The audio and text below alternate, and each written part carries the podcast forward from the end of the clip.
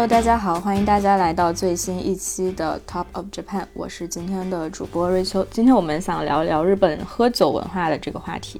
然后之前我们在听友群呢，有群友。也有问到说去日本有什么比较有性价比的事情可以做，就有很多听友说可以去日本喝酒。那我们小卖部最近也是刚刚上架了妮子亲自选的这个日本的酒，所以今天趁这个机会，我们也想跟大家聊聊酒的话题。今天跟我一起做客播客的还有我们非常熟悉的妮子和钱德勒两位，跟大家打个招呼吧。大家好，我是妮子。大家好，我是钱德勒。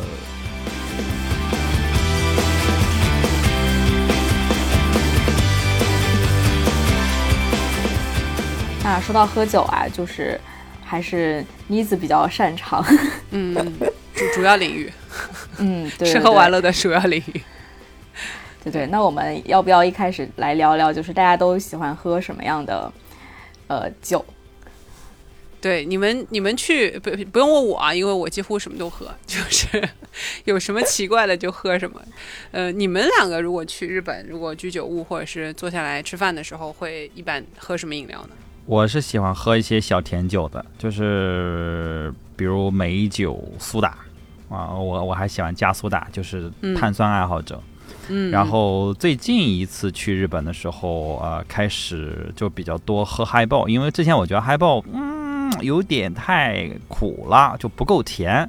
但最近我发现了一些就是甜的嗨爆，比如干姜嗨爆。哎，我就很喜欢啊。OK，Ginger Ale Highball，Ginger High，对的，对的，对的。以前没发现过这个，然后这次发现了，然后就老点老点，然后觉得还蛮好喝的。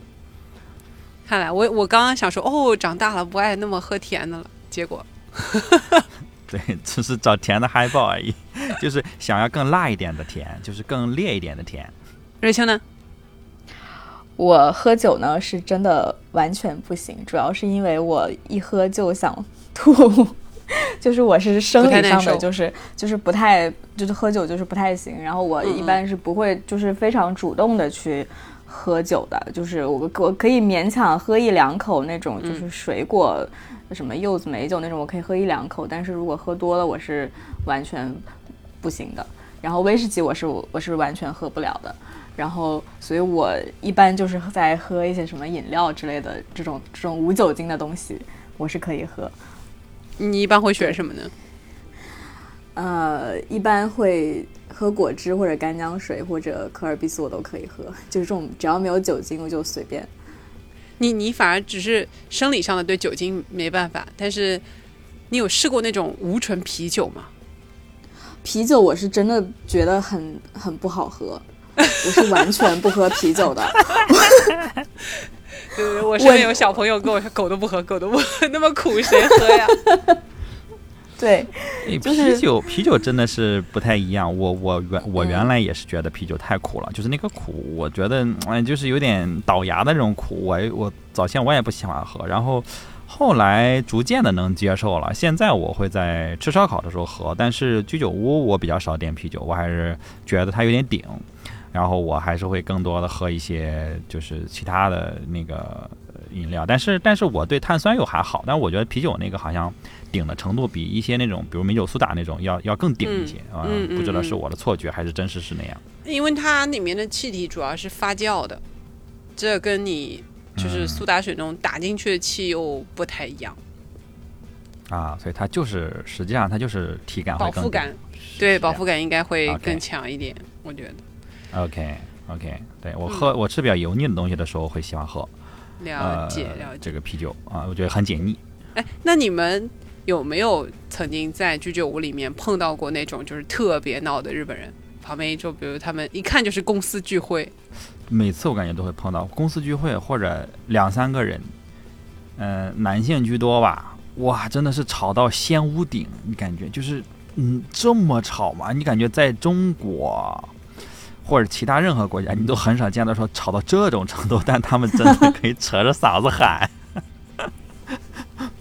你 去的都什么地方？哦，主要很夸张。你住赤坂呀？你住你在东京住赤坂呀？你是这个概率会比正常人再高一点。嗯，对啊，就十二点都大家都排队，一点大家排队，然后街上也在大声的喊啊。对，然后我我就上次好像有分享过去赤坂的经历，我觉得日本人现在开始喝早酒，就是晚上八点半、九点不到就已经看到有人喝多躺在路上了，在赤坂。对，在地上划水啊，躺在楼梯口，然后啊躺在楼梯口。大声的做自言自语。对，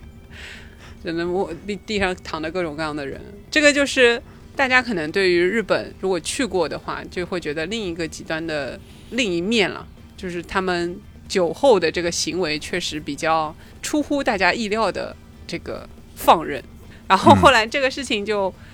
以前我们呃就是在看日本一些历史什么的时候，就会发现你去看日本的这个所谓最早的有历史记录的这个文字记载的这个书叫《古世纪》啊，如果对日本文化有点了解，小伙伴应该都听过这个。然后它现在的这个历史地位啊、里面说的事情呢，基本上会被主流学者认为是偏传说更多一点，不是什么特别严肃的这种史实记载啊，跟跟我们《史记》的这种地位还是不太一样的。嗯，但是它里面就说到了一个很有意思的事情，就是日本的这个最大的大神叫天照大神，这个大家可能也知道啊，就是是一个女神嘛。那她其实是日本创世神话当中的两位主神最后生下来的三个孩子之一。他们就生生生生生生了很多很多各种各样的神之后，最后生了三位贵子，就是呃天照大神还有他两个弟弟，一个就是月读神和一个名字很多啊，他叫须佐之男，也有叫素须佐之男命，嗯、也有叫什么剑素须佐之男命，就是这个是日语翻译的问题，嗯、然后前面加一些前缀啊什么的，但总之大家知道就是这个须佐之男，他呢也是这个天照大神的弟弟，那么。传说是这样子的，就是当时他们三个人生完之后呢，他们的父亲就，呃，指派他们去管理各个地方。天照大神当然就比较尊贵嘛，叫管天，他是太阳嘛，天照大神就是那个嗯太阳的意思，就管了那个，嗯，哎，但这个别人的这个太阳神都是男神，日本太阳神是女神，这个也蛮有意思。他们的月亮神是男神。然后好，然后先说就是他去管的是被分派了去管天，就是高天元。然后呢，月读神呢就去被呃安排了管晚上，一个白管白天，一个管晚上。然后呢，须佐之男就被派去管海。海对于日本来说是，你看日本它是岛国嘛，所以海是很大的，除了岛，除了陆地以外的所有地方都是海，还是管的面积其实挺大的，对吧？嗯，但是他不肯去上任，就是这个须佐之男呢，就不想去管，嗯，不想去做这个日本的海王，然后非要去他阴间找妈妈。他当时呃，就是生他们的这个父母两个，就是父亲还活着，母亲算是已经死了，就是到阴间去了。然后呢，就管的是这个地狱啊、阴间啊这块。那他就说我要去找妈妈，然后他爸就生气了，怒了，说哦那。不听话嘛，嗯，那你别在我这待着了，别在阳间待着，你想死死就去死好了，就是大概这个意思，就你去找你妈好了。然后他就说好的，就也很直爽，说好的，但是我要先去跟姐姐呃告别，然后我再去找妈妈，嗯，所以就跑到天照大神管理的这个高天原去了。然后呢，天照大神一听他要来，又听到他之前不肯上任去管他的海，就觉得说来者不善，该不是来跟我抢地盘的吧？就是，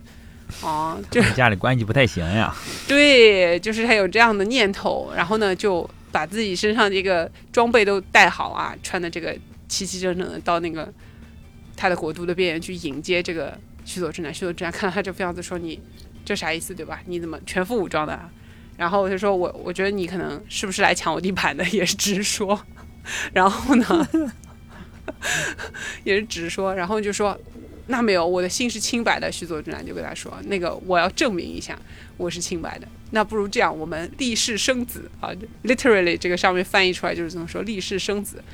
然后来证明我的清白。然后呢，就把对方的这个呃身上的物件拿过来啊，掰碎了或者什么嚼了之类的，就让它变成另外一个生命来以证清白。那么天照大神呢，就用须佐之男身上的两个东西啊，生下来的两个是女生啊，两个非常美的女生。然后呢，须佐之男呢，用天照大神的这个物件生了三个男生。那么就是说，天照大神的小孩是三个男的，然后须佐之男的小孩是两位女的。然后须佐之男说：“你看，我的心是洁白的、柔软的。你看我生了两个多好的女生，对不对？证明我的这个心要比你的这个三个男孩 要更干净。然后他就说：“哎，你看我赢了，好。”然后呢，天照大神也觉得，嗯，确实是的，就是他可能也没什么坏心啊，这样子。然后谁知道驱佐之男这个人呢，过于直爽啊，就是因为赢了很开心，然后就开始胡闹，就是啊，很赢赢了很开心很开心的样子，把人家高天元的庄稼嘛拆了，把人家那个用来灌溉的沟渠人家挖好的又把人家填上了，结果还跑到人家的大殿里面去拉粑粑。真的，literally 那个书上是这样记的，说跑到大殿里拉粑粑，结果呢，天照大神不但没有怪他啊，还替他跟众神开脱，就跟其他的这些兄弟姐妹亲戚们去开脱，说哦，他没有，他就是喝多了，太高兴了，所以你们大殿上那个看起来像粑粑的东西，可能是呕吐物吧，他不是故意的，就这种，就这样说。啊，后面的故事就不表了。我看到这里我就笑了。我想说，哦，这个日本人对于酒后啊乱性这个事情，可能这个原谅是有由来的。他们的传说里也对于喝多了这个事情是很宽容的。只要是喝多了，做了什么事情都是可以接受的，可以接可以接受，可以谅解的。就是他哦，他只是喝多了，嗯，对，没到杀人放火都算还好。所以就是。看到这里的时候，我觉得啊，日本的这种酒文化这个东西，自古就有，然后还传承下来。对，然后酒也确实，因为在古世纪里面还有很多关于它的传说，包括后面须佐之男就是被驱逐出去了，不是游历的时候，还去斩了这个八岐大蛇嘛。他的那个他的那把斩大蛇的剑，后来也是好像是日本的神器吧？哎，这老三斩大蛇，这就。这不就是是吧？汉高祖起义也是喝醉了斩大蛇，这也是老三，不会是有什么关联关系吧？哎，你说的对，就是因为后面去纵观这个古世纪里面很多的传说，它因为是零散，就是拼起来的，有点像整理的那种嘛。全世界各地各种各样的传说当中，你会看到一些影子，在古世纪里面都有。后面还有很多像印度的这种诗歌类的传说。被翻译成像日语一样被记载在里面，所以我们呃文化里面的像这种什么老三喝酒斩大蛇这种，很有可能也是被 传到里面去，然后又被编到台的故事里，各种各样的同人合集啊。对，但是这种嗯，你你如果我们没有很严肃的去看它的这个时间线的起源的话，其实不好断言的。嗯，但这个也很容易理解嘛，就我们去看那个。千面英雄嘛，里面讲到关于神话这个事情本身，它就是一个就是生活的原型嘛，就关于英雄成长之路的原型，这个东西你就是会差不多的，各地可能出来的这个东西的内核是很像的。当然，老三喝酒战大蛇这个东西，就是有点过于呃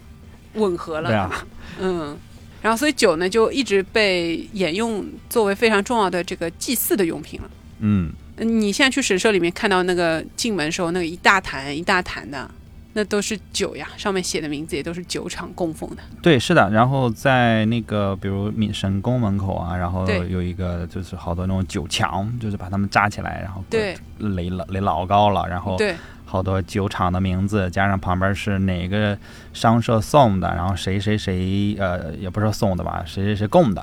对，就是呃，对吧？然后都都会写，都很重要。然后那个酒坛都长得差不多，就上面 logo 不太一样。对，然后那些酒厂有名一些，他们可能每年到了呃特定的时节，就会去造那个专门用来侍奉的酒。那个酒最后会被喝掉吗？还是就是只是一直会被供在那儿，就是给啊喝的呀，喝的呀，也是也是会买的呀，有时候也会开的呀。就是祭祀过了那个时间之后，那那应该就算是被。祝福的酒，或者说是好好兆头了。具体这个我神社门口放了这些，我不太了解。但是酒厂做出来用来就是每年说是纳奉用酒，这个酒你是可以买到的。嗯，关于日本，如果说说到它那个酿造的起源，嗯，就是日本酒的酿造起源，日本酒，日本酒，我们提到的时候，可能脑子里想出来大部分还是类似像清酒或者就是米酒类的。对，就它跟西方的葡萄酒，就说到酒就是葡萄酒就是 wine 还不太一样。就是因为它酿造其实要分成两步，稍微可能有点小复杂啊，烧脑一点点。但是我们之前清酒那一期节目里应该有提到过关于清酒酿造这个事情。那葡萄酒就是一种你那个葡萄吧放在那堆着，它就会变成酒，非常像是天赐的，对吧？就是它不用什么起源，你只要葡萄收下来你不动，你放在那里闷着，然后它就会发酵。因为葡萄里面本身自带有糖，然后你跟空气中的酵母也好什么的这种，呃，包括他们呃那个。果物里面本身自带的那种自然发酵，现在的自然酒就是这样的嘛，它放着它就会哎有这样的酵母，然后去变成把糖转化成酒精。但是呃米酒又不太一样，因为米类的这个谷物里面它主要不是直接的糖，它是淀粉，你要先把淀粉转化成糖，然后糖才能变成酒精，又多一步。就是日本的这个酿酒起源里面呢，就有女子口嚼酒的这种做法。就是你们 那个新海诚，你的名字里面有有的就是巫女啊，把那个饭放到嘴巴里面嚼嚼嚼嚼嚼，然后哎把它封到那个瓶子里面，跟剩余的米去发酵。就是你通过唾液把那个米饭里的淀粉转化成糖，唾液淀粉酶嘛，然后变成糖以后，它在有空气当中的像野生酵母啊什么的，把糖进一步的转化成酒精。那个时候做就是说，你嚼完了以后混入唾液的这个米饭，装到有。其他米饭的这个土陶器当中，那个土陶器其实是会透风的嘛。它虽然可以，嗯，呃，盛水，但是它其实空气还是会从那个孔隙当中进去。透气性很好。对对对，然后就这样自然的这样形成了米酒。这是一个呃比较有历史追溯的一种，就是日本酿酒起源的一个说法。那现在还在继续做。现在还有吗？有，但是少嘛，就是神社里面做仪式的，要请到这个未成年的。巫女来来做这个事情。日本现在有记录的啊，就是我们现在去看到他们那种清酒的那个酿酒的步骤，已经是非常明确完善的嘛。就像我刚刚说的，它有制曲，然后然后有那个嗯蒸蒸了饭之后再去那个做醪，就是那个醪糟的那个醪，然后再把它跟米饭一起去发酵，大概是这样的一个过程。包括最后还要压榨什么的。但这一套流程大概在公元七百年左右。就是六八九年啊，日本这边有记载的是说，他们就已经有宫内省的造酒司了，而且设立了酒部这个职称，就是有专门的这个叫做酿造工程师，而且当时的那个呃用来造酒的房子，就是整个一套流程已经有专门。存放酒罐的这个房间，就是你酿好了以后的，包括空罐的这个房间都有了，就是用来陈酿的。然后也有专门用来精米的房间，就是把那个大米外面的壳给呜呜磨掉。我们现在不是买那个清酒都有精米布盒嘛？在这个公元六八九年的时候就已经有考古出来说，他们已经有那样的房间了。然后还有专门用来制曲的曲式，因为就是这个大米需要先把淀粉转化成，呃，这个糖嘛。的这个要制这个曲，对，然后包括还有后面在专门发酵用的这个房间等等，所以这套流程在那个时候就已经有了。嗯，大流水线。对，就是还是非常嗯，怎么说规模或者是说系统化的酒部这个职称呢？到现在其实应该被称为叫杜氏，杜康嘛，美酒杜康的那个杜，嗯，对，杜氏。就是传说中的酿造工程师，那他就下面要管一票人，就是这个酒造负责酿酒的这个总工程师这个意思。那么现在日本最大的三个这个杜氏集团，就是可能记录下来，就是这个人考过了，OK，他可以做杜氏记录的这个集团呢，分别是哪里呢？就是等于说杜氏越多的地方，相当于这个地方产的酒也越多嘛，就他们的那个酒厂也越多啊，这个地方这份工作做的人多。那就是一个是南部都市，一个是越后都市，还有一个是丹波都市。这三个地方分别在哪儿呢？南部就是那个岩手县的南部铁器那个南部。然后现在岩手县是不是应该是中国不能进口的食品的区域？然后还有一个越后都市，就是我们 Fuji Rock 还有大地艺术季举办的那个地方，就是新泻对越后汤泽就是新系的那个区域，就是。呃，越后地区，越后除了汤泽，还有越后其他地方嘛？你看新系就产好米，然后又比较冷，它就能够做好酒。岩手县也是冷。那还有一个地方呢，就是丹波度市，就是呃，在神户的北边，京都府的北部的这个西面吧，就这个位置，就是丹波大豆啊，丹波黑豆，丹波什么那边呢？给我的印象就是农产品都长得特别好，特别大。就是所以应该也是米呀、水呀都可以。然后呢，在这种不充裕的情况下，他们光这个酿酒米的这个品种的繁育就做的这么的细啊，不停的去找到更适合的，叫酒造好事米嘛，专门用来适合酿酒的米，嗯，去搞了这些。这个米还不太能吃呢，就是不太适合吃，比较硬，在我看起来，嗯。那我们说说日本都有哪些常见的酒的种类吧。就除了啤酒、红酒，还有我们比较熟悉的这种清酒。近年来好像比较受欢迎的还有就日本自己产的洋酒啊，日本的 whisky。然后还有一个我觉得在妹子中间更受欢迎的就是什么梅子酒、柚子酒这种水果酒类。我觉得日本是这个里面味道做的最好的，可以说它的那个 对最真实。嗯，那个味道真的就是他说是柚子酒的时候，你就是真真切切的是柚子酒，而且它比较少有那种哎工业味儿，就是果味儿是很很真实的。我觉得这个还蛮蛮蛮有意思的，而且我不止酒吧，我觉得可能日本的糖或者果汁儿，他说是啥味儿，基本上就是还有冰激凌，你会很难想象说。柚子冰淇淋这么浓郁的柚子味儿嘛，就超浓郁的，然后就是觉得就跟吃真柚子一样，而且酒也是这样的，就是那个味道很很真实。这个在嗯其他地方我很少有有听，而且它果味之多啊，我倒我倒不觉得是只是柚子做的好，就是每一种果味它基本上说啥就是啥，呃，这了不起。对，它会把味道调得很细腻，就是每个部分。嗯，然后说两个，我觉得不一定他们都使用了，但是。呃，日本的柑橘类的香精，呃，日本的整体的香精是做的很厉害的，有好几个世界级的大品牌。怎么说？就是他们把香精这块拿捏的真的很好，就是他会把味道分得很细，有很多细分种类的意思呗。没错，而且就是很真实，不太容易让人感觉到说，呃，这个东西是一个化学合成物。它可能因为香精香料这个东西呢。它也未必真的是化学物质做的，它只是用了一些方法把真实呃材料里的味道提取出来。其实就是用呃就是化学工业生产的，也不代表它就是有问题的，或者它就是对人体有害的。因为呃我们吃到的这些味道，它都是因为里面含有了某一种化学物质，或者某多种化学物质呃产生反应，所以你会尝到这个味道。所以不是说。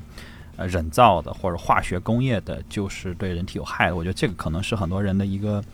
一个刻板印象啊。因因为我我学化学的来的嘛，然后之所以我好像在之前节目里我们也提到过，就之所以大家在市面上看到的橙味饮料最多，是因为橙味是人类最早能大规模工业化呃复制的果味儿。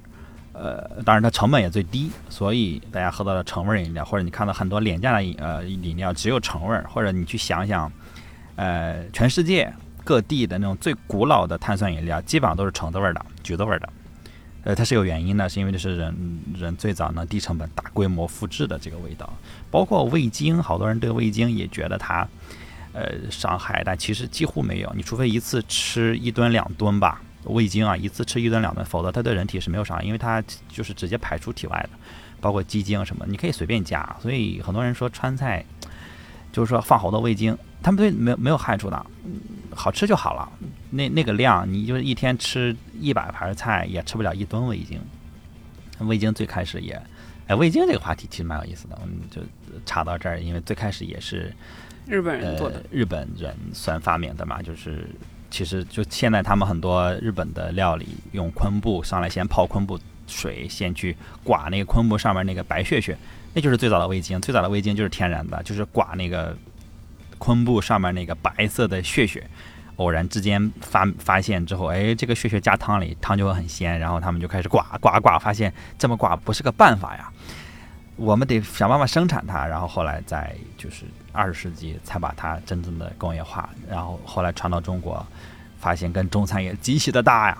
然后慢慢的才就，但是我就说到这儿，就是想说那个味道，呃，其实。就是工业化的这种生产，不代表它就是对人体有害的。有很多人追求所谓天然的东西，天然的东西也不一定对人体就好，因为天然的毒素也非常非常多，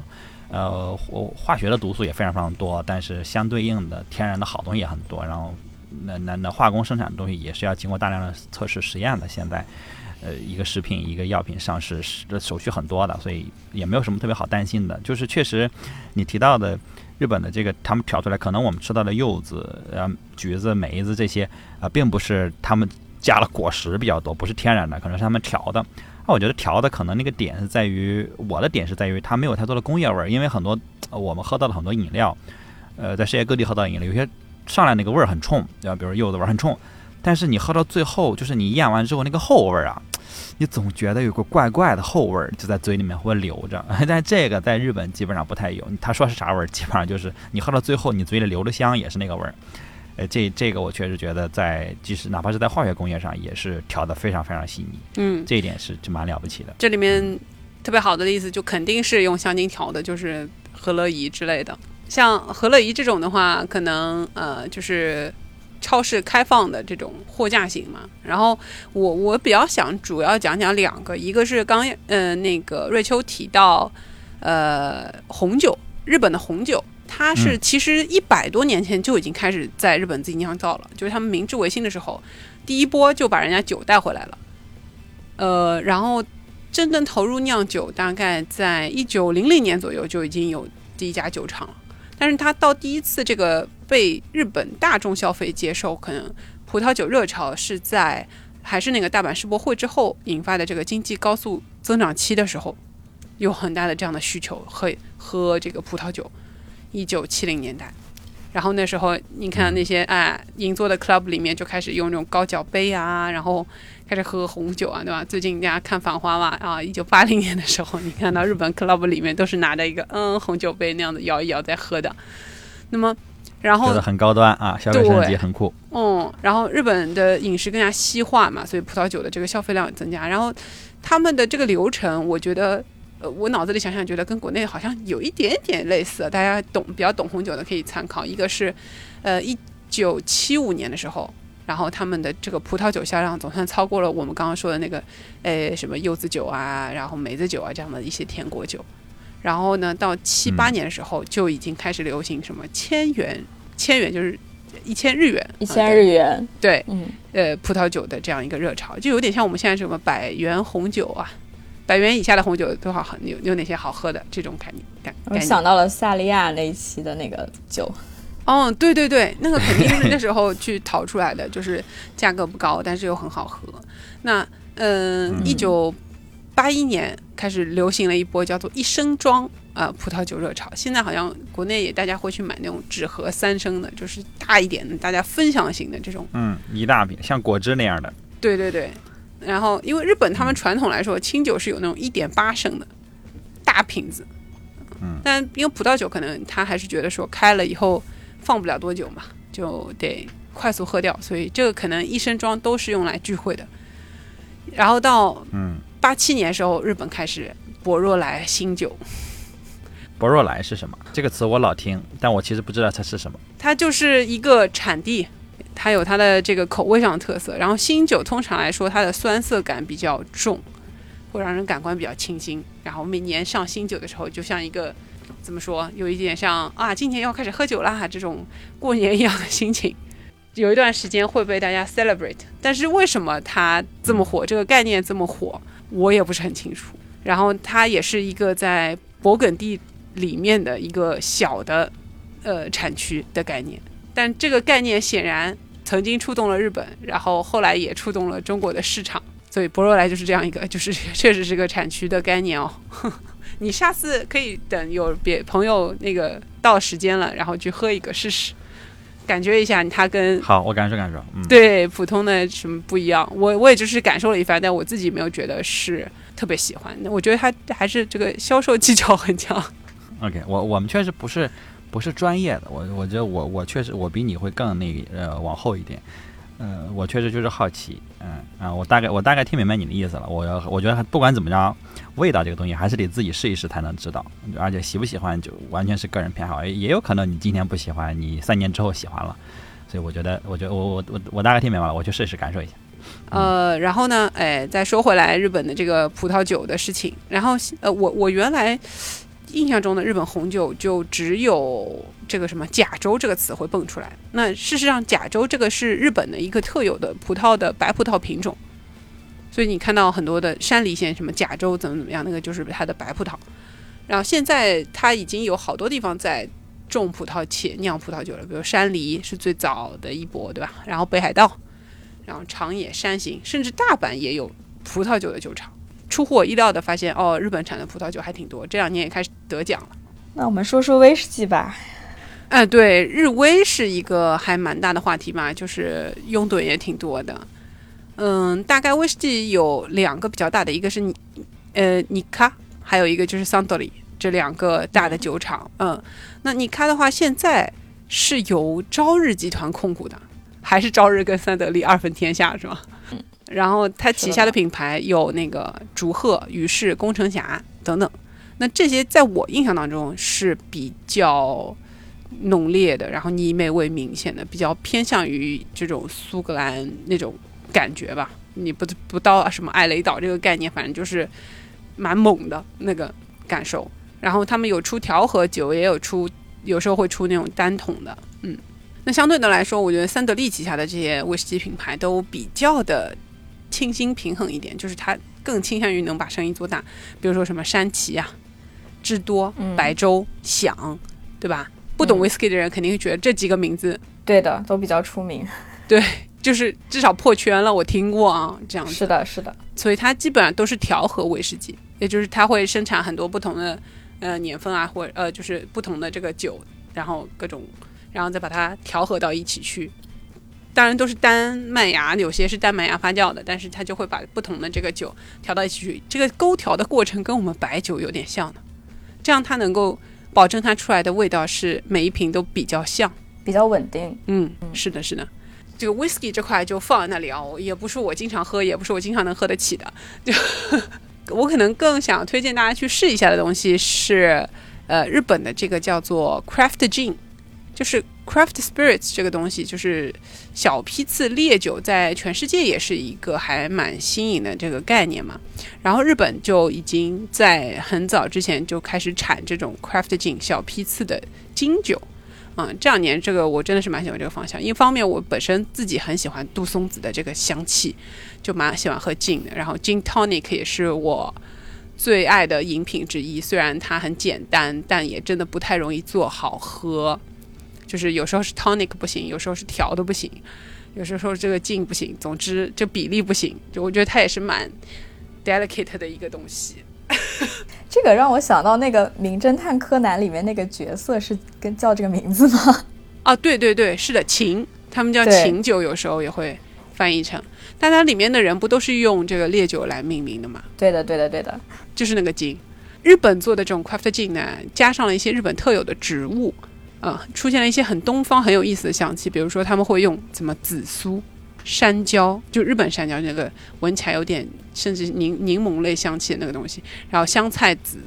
之类的这个材料，甚至在日本还用上了刚刚说到什么昆布，对吧？他们有用海带跟香菇放到酒里去的，就这个就可能已经超过想象了，已经不太好想象了。甚至像呃，刚刚说南部美人的那个酒厂，我们之前有卖过他们的酒吧，南部美人。的酒厂的金酒里面，他们也做金酒，那个清酒厂也做金酒，里面还用到了大漆，就是漆器的那个漆哦，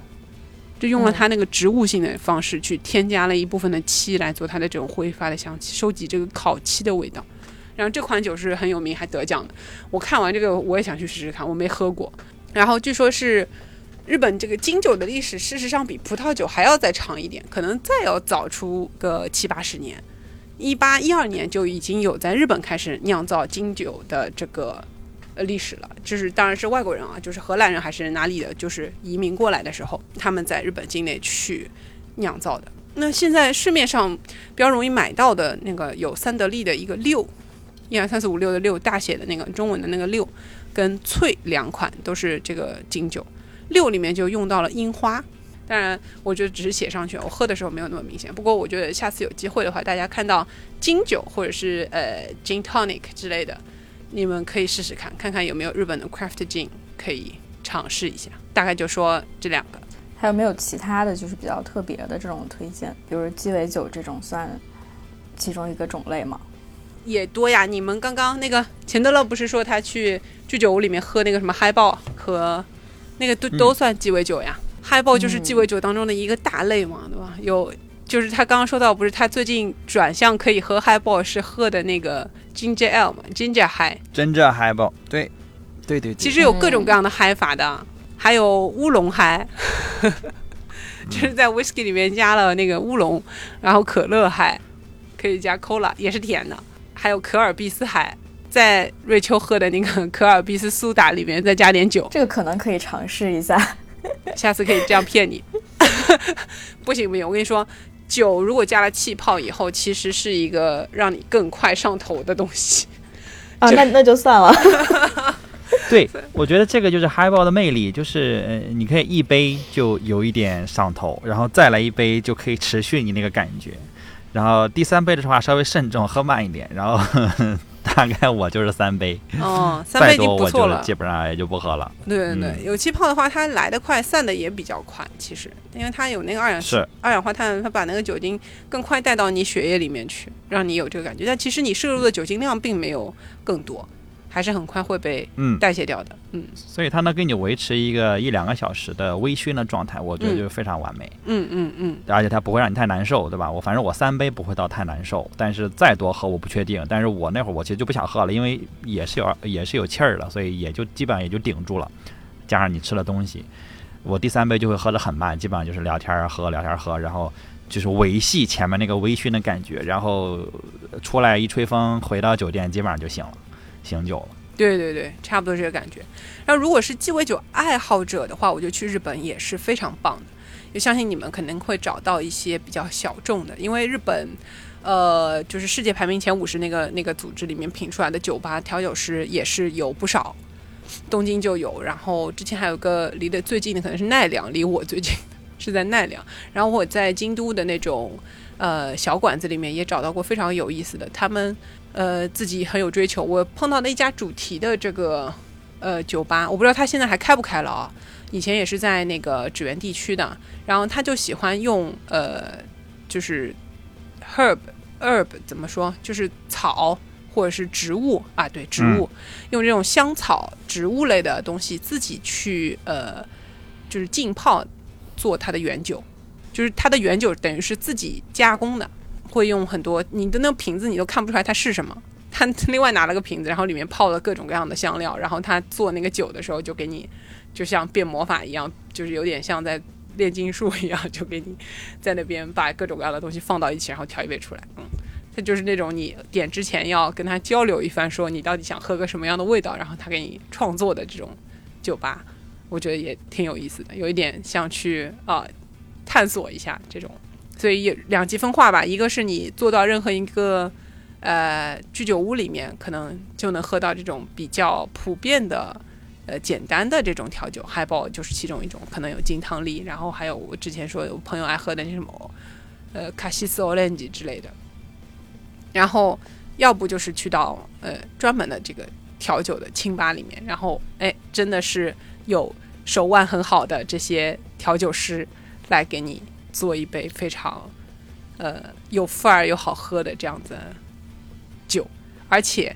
我觉得比国内现在那些吹的比较好的、比较靠前的酒吧要便宜。现在动不动国内都是上百一杯嘛，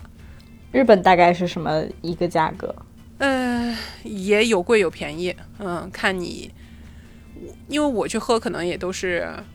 五六年前了，我最近几年戒酒戒的很厉害，然后五六年前的真的吗？对呀、我最近戒酒戒很厉害，因为在生完病以后，你真的那个身体就不太行，我觉得我酒量下降的很厉害，不能让自己就是太过于呃暴露在酒精之下，我觉得，嗯，真的只有很开心的时候才可以喝。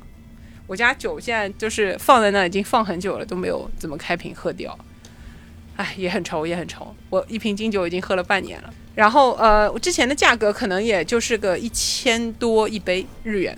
到不了一百块人民币，我觉得。但是除非你喝那种眼看着就很贵的 whisky 啊，那那不一样，那个就是按杯来定价。但如果是那种调酒类的，可能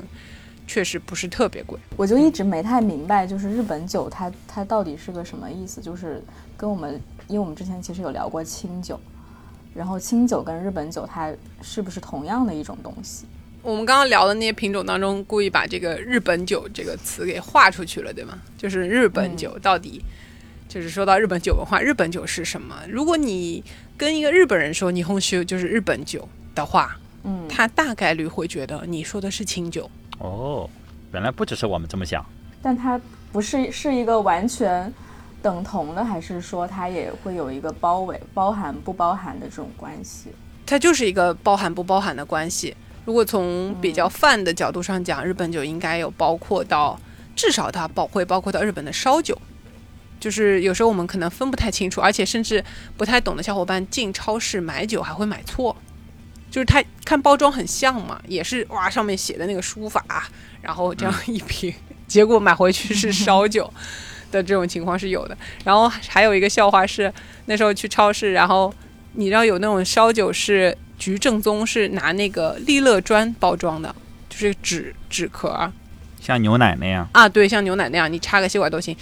然后那个小伙伴看到上面写的“菊正宗”，以为是菊花茶，就像凉茶，然后就买回去，然后一喝，哇，居然是烧酒，崩溃了。对菊正宗也算是个大牌子了。不知道就是不知道嘛，说明这个人真的不喝酒啊。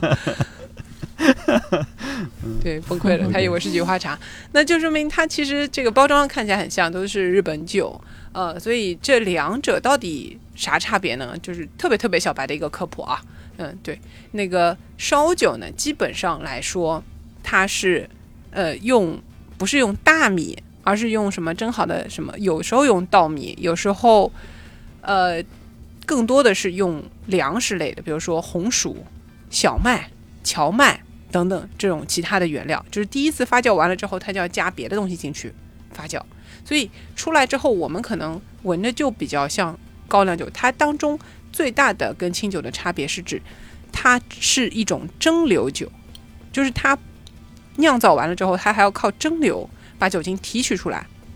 让它酒精含量变高。所以基本上烧酒的含量，酒精含量一般是在百分之二十五左右。这个已经是日本可能就是度数比较高的了。当然，你到冲绳地区还有一个叫泡盛的这个东西，那真真就是我们的白酒，它泡盛也可以到六十几度。毕竟在日本文化或者是在日呃那个冲绳驻扎的美国人眼里，冲绳也就是中国，就 这个话，对他们会觉得这个地方是跟中国的习惯比较像，所以那边喝的酒也跟我们比较像。然后就是说到说回这个烧酒，二十五度左右，它是蒸馏酒，所以它跟清酒的最大区别就是一方面是原料，一方面还是蒸馏过的。清酒呢，原料上肯定是大米，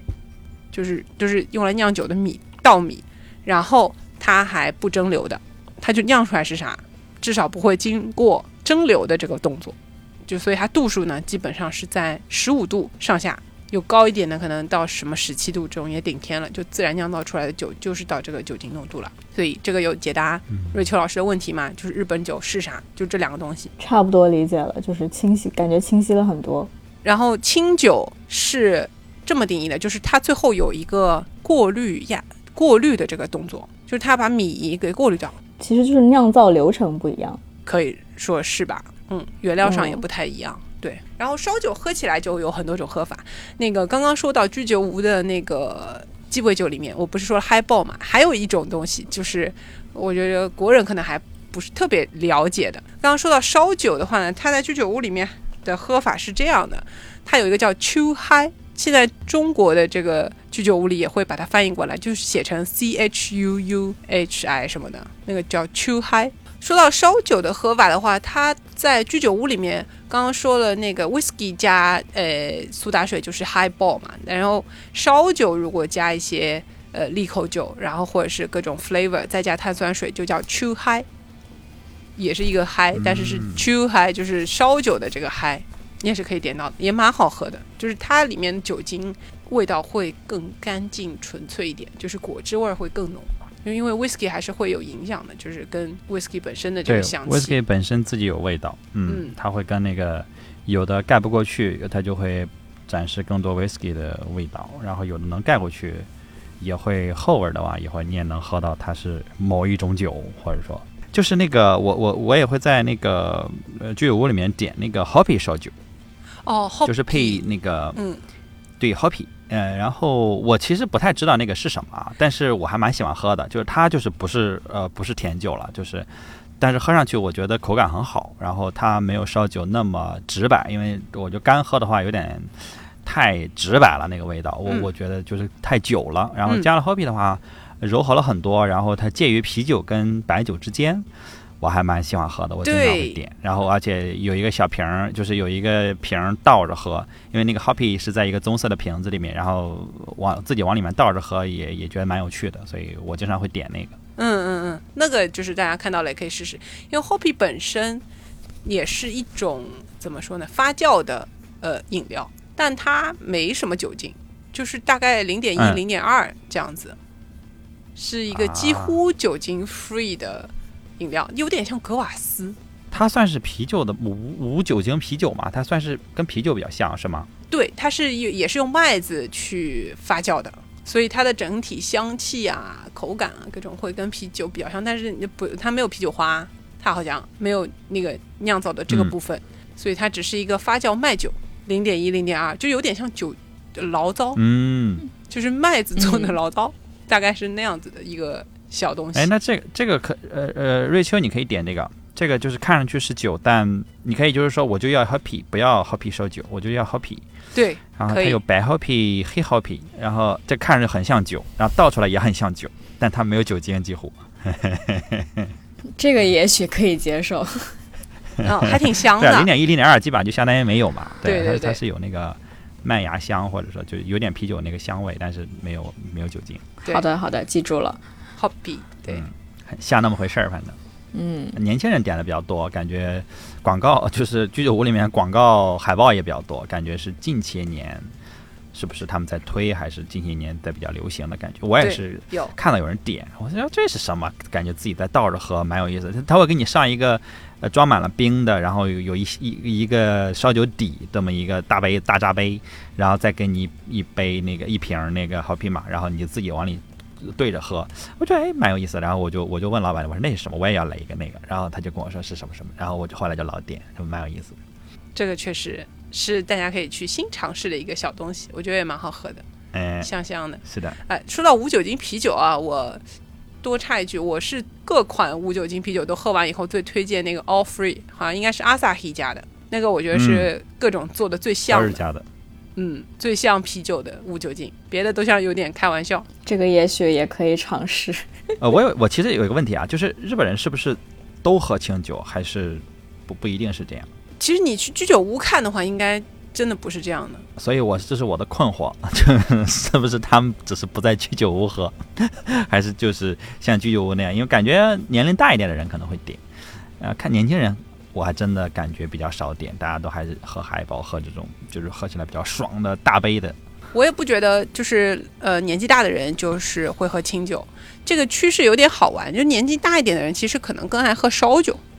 就是可能也是刻板印象啊。就是其实女、女生喝烧酒的也有，嗯、但是喝清酒的话，因为它那个可能不是特别适合在居酒屋的这种佐餐，完全的话，它如有越是好的越要品的这些清酒的话，它可能配清淡清淡的食物更好。然后，如果是重口味的清酒的话，那就是看个人喜好了，酒味真的挺重的。然后，我觉得日本年轻人给我印象都是喜欢那种适口性好的东西，所以说其实，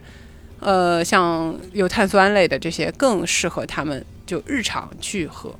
然后，日本现在清酒的产量吧，也是逐年有下降的，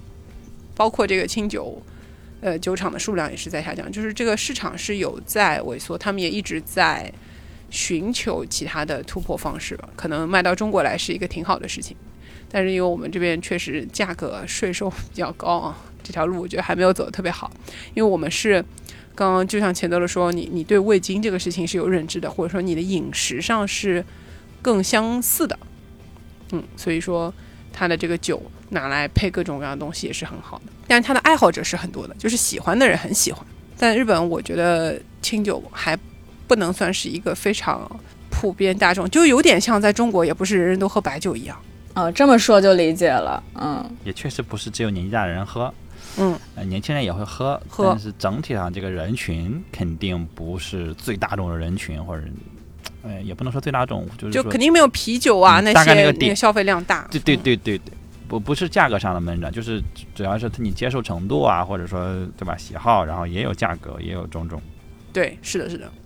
所以我跟我妈说我我我喜欢喝清酒的时候，她会哦 这种反应，诶，我她会觉得你的这个口味比较西部语，就是嗯，西部语这个词很难用中文呃解释。如果有听众有好解释，可以给我解释一下，就比较素，比较老派，呃，不是，嗯，很难解释，嗯，所以不是这样不是人人都喝清酒的。那我们是呃，就是有有没有一些有意思的情景？能不能对他可能也就是因为之前给人的印象是觉得给年纪大的人喝的啊，他也很想赢得年轻人市场。对，然后詹米老师听说我们要录这个节目的时候，赶紧发来一个推文给我，告诉我说，那个呃叫一个叫 Kurand Kurando 的这个酒厂推出了一款野原广志家角丸房贷纪念酒。蜡笔小新，对野原广志是蜡笔小新的老爸，然后他们这个是呃漫画是从一九九零年八月份的时候首次开始连载的，曾经有提到过小新家还有三十二年的房贷要还。啊啊，德于嘛你一晃眼间啊，三十二年就过去了。然后，二零二二年顺利缴完房贷的小新一家，二零二三年底呢，酒厂就推出了这款限定包装，就庆祝他们家缴完房贷的纪念酒。这个有兴趣小伙伴可以淘淘看的，嗯，有意思的清酒。然后还有我们之前推荐过好多款比较有意思的，有比如说它是有葡萄酒酵母发酵的这种清酒，然后还有一些是要热着喝比较好喝，然后里面可能各种酸的味道比较明显的，这都是现在一个新的这种呃酿酒师们的一些新的这种创意吧，或者是说品酒的这个方向啊，不光是追求花果香这种大营养的方向，而是有一些比较特别的概念性的东西。嗯，然后我自己个人收藏里面还有一款高野山大七酒造的，为了空海大师一千两百周年诞辰特别纪念版，这个酒只出了一千两百瓶，而且酒标上面的这个龟静就是它的名字，归静的字体就是弘法大师的手记，就是把它弄下来，把这两个字哇哦从他手机里抠下来这两个字，然后就是印在他的酒标上面。对，然后是作为一个纳凤酒，而是五年低温熟成出来的一款酒，还用的是哇高野山四月内的圣水啊做的这个。真的，我这几年一直都把它放在冰箱里，哪怕我不在日本的时候，它还在冰箱里放着。嗯，保住这一千两百瓶限量版啊，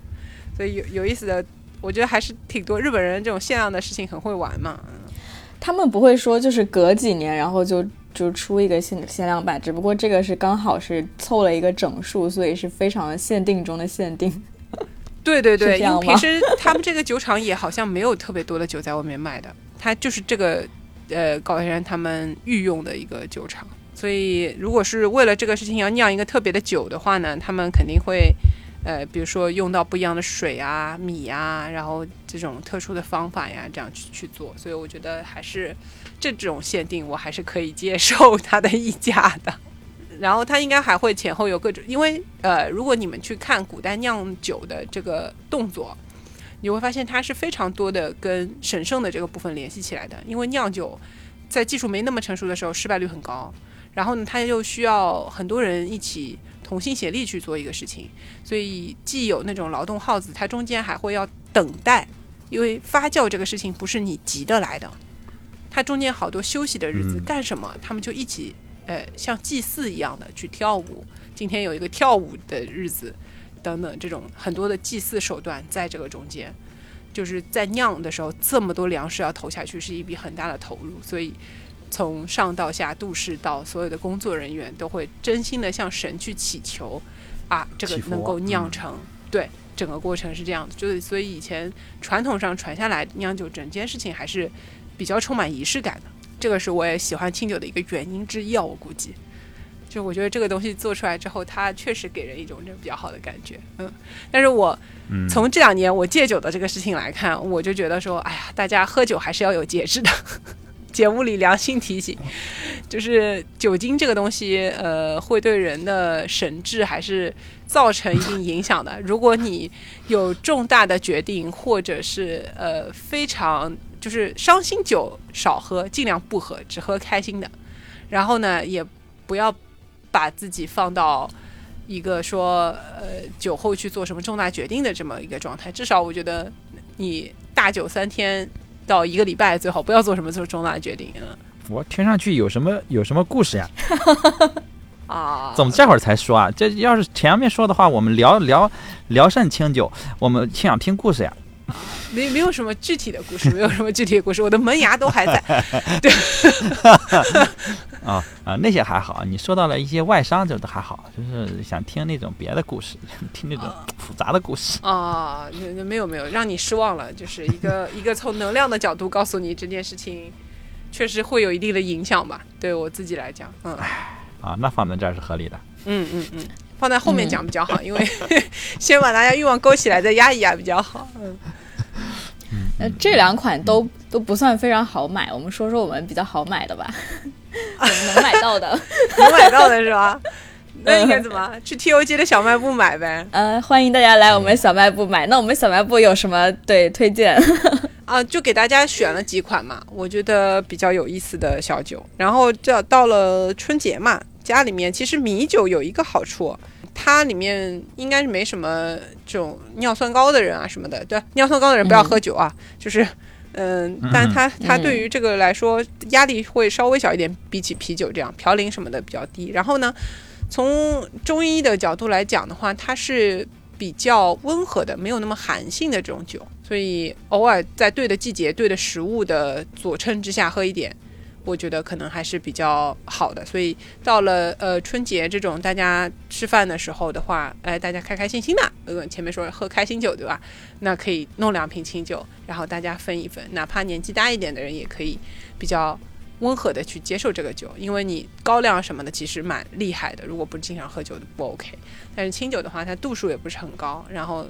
性也比较温和，嗯，是可以，而且它也可以热着喝。对，有一些酒是可以热着喝的。具体的是要我推荐吗？就是那个，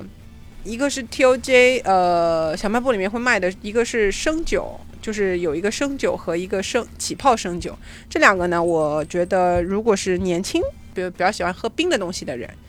这两款酒是可以试一下的，因为我们弄的也都是冷链过来的，可能它那个生酒的这种，现在又是冬天啊，保持的也比较好一点，这种活性的感觉。然后起泡生酒、起泡米酒就是妮子的爱好之一，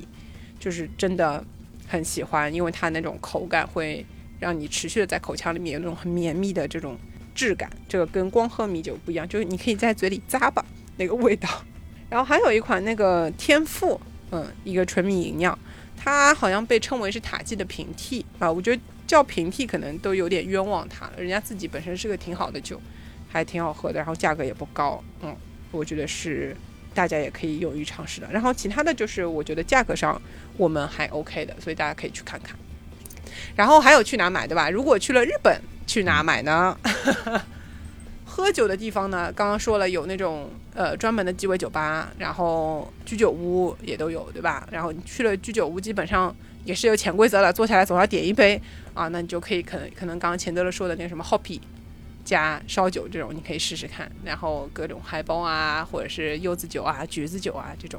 可以试一下。我特别喜欢，如果是不太喝酒的人的话，我推荐一个里面有那种橘子果实的果实酒。就特别真实，然后可以加一点苏打水，或者是放冰块直接喝都可以。不放冰块有点太甜了，还是建议放点冰块这样子。嗯，那我觉得居酒屋里面虽然说可能做的不是很讲究，但是它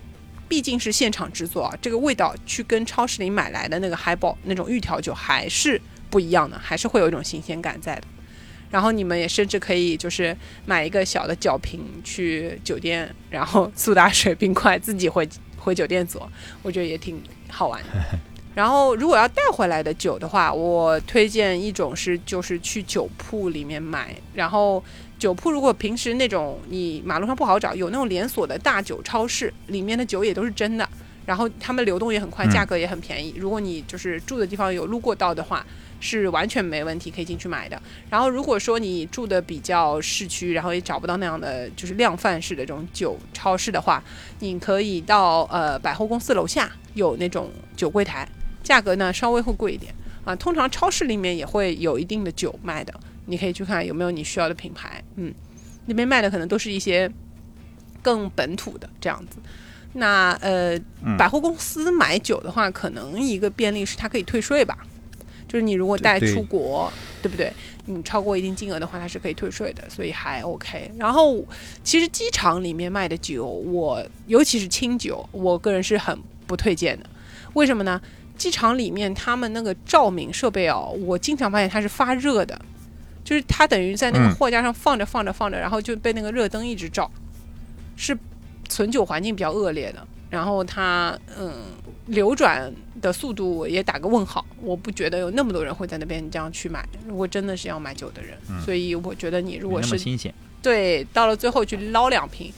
然后我觉得机场里可能不是最好的选择，而且它会出很多机场的这种包装限定版，价格你也讲不清楚，比不出来。呃，还有一个方法就是直接杀到这些酒厂里去买。他们酒哦厂大一点的话，都会有那种工厂见学，比如说像山崎的嗯工厂是可以提前预约的。但是你不要以为去山崎工厂就能买到山崎哦，山崎工厂是个例外，他自己也没有货。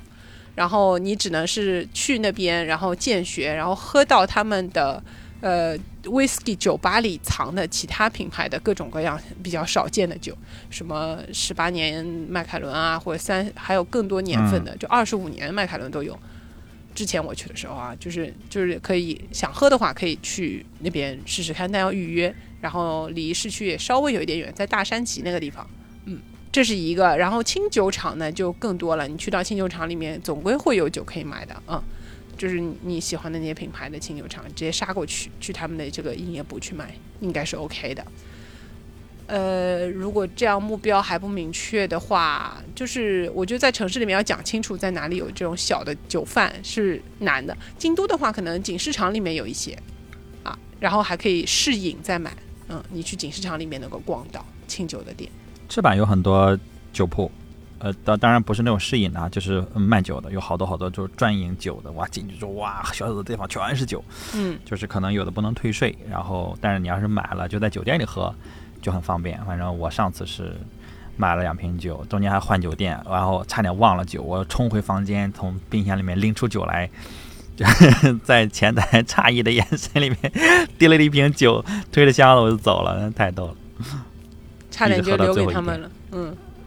哦，对，差点啊、要是说饮料，我可能就留了，那酒不行，不能留，我得我得喝了它。但是确实，在酒店里喝的话，就是尽量买小瓶吧。我上次买就太多了，然后就到后面就是疯狂的给自己灌酒，就是喝到最后已经有点做任务的感觉了。对，尝尝味道可以。说到尝味道的话，还有一种喝法是，呃，其实现在呃也有很多日本有几种酒啊，一个是呃那个精酿啤酒，有那种专门精酿啤酒铺，你是可以去打卡的，嗯然后也会喝到很多的小众的小地方的。那些小酒厂自己做的这个东西，因为这就是精酿的意义嘛，它确实就是小批次的，嗯你可以去就喝各种各样不一样的。然后呃，还有就是清酒，它也会有类似的清酒主题的餐厅、餐吧。然后呢，那种店里你可能还可以点到说，嗯、三杯不同的清酒的比较。哎，这种喝法，我觉得对于你去了解清酒的不同有很大的好处，就是你一次喝三个不一样，你比着喝，啊、就很容易知道他们之间的差异。对你马上就知道、哦 OK，这个甜一点，那个酸，这个酒精味重一点，这个花香味，然后那个怎样怎样，就是你没有比较的时候喝起来可能会记不住，你下次再喝不记得上次喝的是什么了，所以这种比较喝是让你成长比较快的，你就能够喝出哦 OK 清酒是这样不一样的，然后帮你去放这三个酒不同的比较的时候，这个呃侍酒师本身他也有他的考量，才会选这三款让你比。